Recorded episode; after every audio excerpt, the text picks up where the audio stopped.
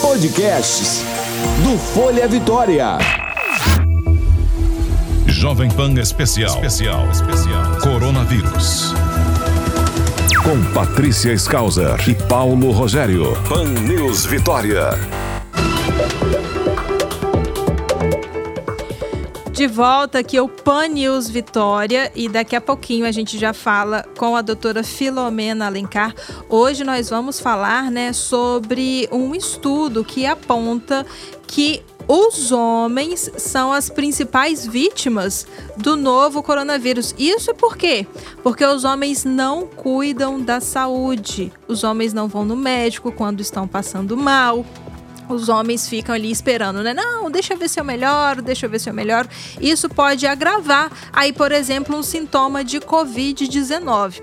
E hoje também, aqui com a doutora Filomena, nós vamos tirar a dúvida do nosso ouvinte Alfredo. Ele mandou uma pergunta para a doutora Filomena, né? Querendo saber assim: quem tem renite alérgica está no grupo de risco do novo coronavírus? Será? Aqui em Vitória, né? É muito comum por conta da poluição. As pessoas têm terem rinite alérgica, algo muito comum não só aqui em Vitória, mas também em Vila Velha, em Cariacica, Serra, Viana, por conta da poluição né, atmosférica.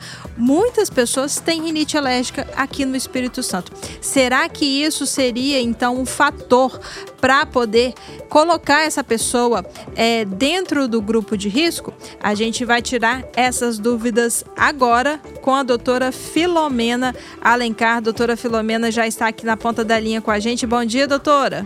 Bom dia, Patrícia. Olá, doutora, bom dia. Bom dia, Paulo. Doutora, hoje nós vamos falar aqui que os homens é, estão sendo aí vítimas do coronavírus porque eles não se preocupam com a saúde? É, na verdade, tem vários fatores que vêm sendo estudados há muito tempo em relação a não só a Covid, mas a outras doenças infecciosas. E o que acontece com os homens, principalmente em relação à Covid, tem relação com atos comportamentais. Então, no começo, quando no, no início da pandemia, quando os casos eram mais restritos à China, e eles viram em Wuhan que homens tinham mais possibilidade de ter quadros mais graves relacionados ao hábito de fumar. Uhum. Mas a proporção de homens que fumavam era muito maior. Quando eles compararam os dados com a Espanha, que tem uma proporção muito mais parecida de homens e mulheres que fumam, eles viram que fumo em si não seria a causa da gravidade. Agora, a causa da infecção, ela tem a ver com a possibilidade em relação ao fumo. A gente já falou sobre isso aqui, que a pessoa que fuma, ela tem hábito de levar a mão muito junto à boca, junto com o cigarro, e o hábito eventual de colocar cigarro em áreas que para pousar o cigarro às vezes uhum. em áreas que podem contribuir para que você se infecte. Mas também tem trabalhos a partir da diferença relacionada à quantidade de homens que adoecem, que vão para o hospital e que morrem, a gente teve também um incremento nas pesquisas relacionadas aos hábitos que os homens têm. Então, existe uma situação que tem sido colocada em vários artigos sobre os homens aderirem menos às recomendações de saúde pública, tanto em relação a procurar serviço de saúde quando está doente, quanto também a manutenção das práticas de higiene. Então, não lavam as mãos tanto quanto as mulheres, de acordo com pesquisas. E mesmo quando eles lavam as mãos, eles tendem a usar menos sabão. Além disso, eles têm dificuldade de aceitar que são é, possíveis de adoecer e terem necessidade de procurarem assistência. Isso é comum quando você tem é, políticas de saúde que envolvem campanhas, as mulheres aderem muito mais aos cuidados de saúde do que os homens. Então, isso facilita a possibilidade das pessoas do sexo masculino demorarem, às vezes, também a procurar assistência. Mas aí eles verificaram que mesmo depois que a pessoa interna, os homens têm uma tendência muito maior a evoluir para a gravidade. Isso tem a ver hoje se acha que é multifatorial. Existe uma possibilidade de haver realmente uma diferença entre os sexos, onde a mulher tem uma resposta imune diferente, que tem se estudado a relação com o próprio cromossomo X, que a mulher tem dois, e um geralmente é inativo, mas os genes que têm relação com a resposta imunológica, boa parte deles é ativado mais na mulher do que no homem, porque a mulher tem dois cromossomos X. Outra coisa que tem sido estudada é a relação do hormônio feminino como protetor. Então, isso tem sido estudado uma vez que nos pacientes que evoluem para maior gravidade, a proporção de homens é muito maior. Mas se tem também essa questão do não procurar assistência de saúde, e muitas vezes os homens têm mais hipertensão, mais diabetes, mais doença cardíaca do que as mulheres. Uhum. Então, talvez uma coisa que interfira além dos hábitos, principalmente em relação à gravidade, seja realmente a maior quantidade de comorbidades e a resposta imunológica à infecção. Isso tem sido estudado com bastante frequência, a gente deve ter notícias mais importantes em relação a isso. Mas tem-se tido cuidado de orientar aos homens que eles tentem aderir mais à questão da higiene e dos cuidados, tentem se, se expor menos.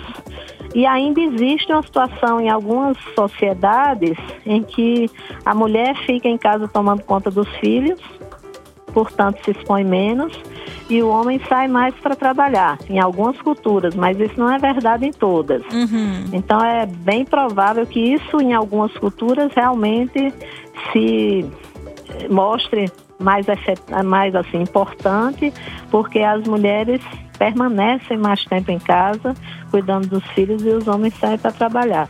Mas em alguns lugares, dependendo da situação, a mulher sai mais para trabalhar, mas tem mais cuidado. Então, isso tem sido discutido, mas a questão da defesa própria do sexo relacionada à questão de genes, de resposta imunológica mais pronta na mulher e a proteção hormonal tem sido bastante valorizada em relação às pesquisas, porque está se tentando entender realmente por que, que as mulheres mesmo sendo internadas, são internadas em menor quantidade, e mesmo quando elas são internadas, elas evoluem menos para a fatalidade do que os homens. Uhum. Isso deve sair mais artigos, devem sair mais artigos num futuro próximo, porque isso está sendo bastante valorizado em relação aos questionamentos dos pesquisadores.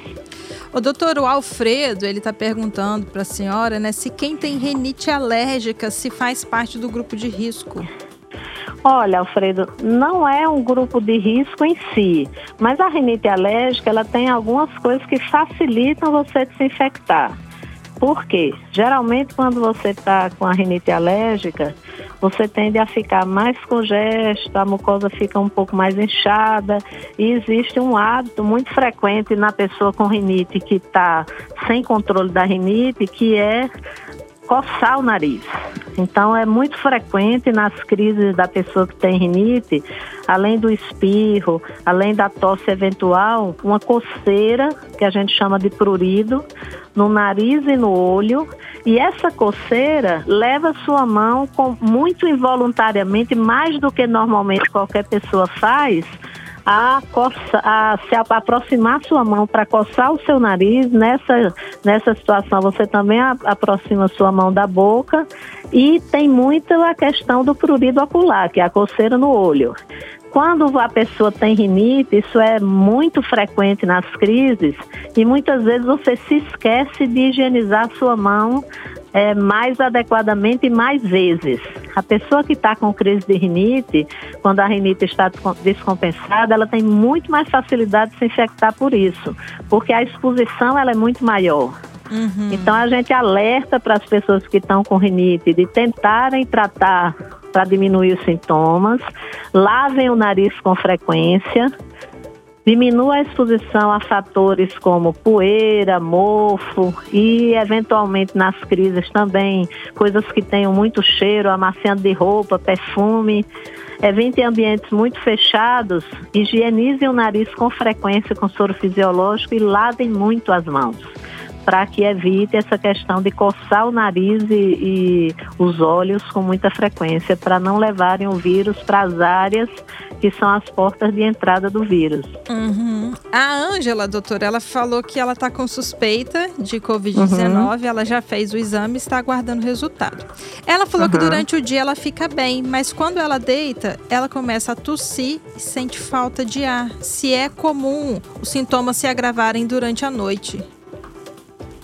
Olha, quando você tem doenças respiratórias e você não higieniza as mãos, aliás, desculpa, o nariz, pode haver com a obstrução nasal pior à noite. Agora, quando a pior é quando deita, se a pessoa nunca teve. Doutora Filomena, acho que a gente está com alguma dificuldade para poder continuar ouvindo ela. Alô, doutora? Alô, doutora? A gente vai tentar refazer o contato aqui com a doutora Filomena Vamos então. E aí eu aproveito para poder falar com você, ouvinte, né? Para poder lembrar você. A gente é, ouviu hoje aqui, né? O representante da Defensoria Pública da União para tirar dúvidas sobre problemas com o auxílio emergencial. Então, só lembrando para você, ouvinte, que a Caixa Econômica ela vai abrir amanhã em algumas agências aqui do Espírito Santo e no Folha Vitória você encontra a lista completa de todas as agências que vão funcionar amanhã de 8 da manhã até o meio-dia. Vamos ver se a gente conseguiu falar com a doutora Filomena. Ei, doutora.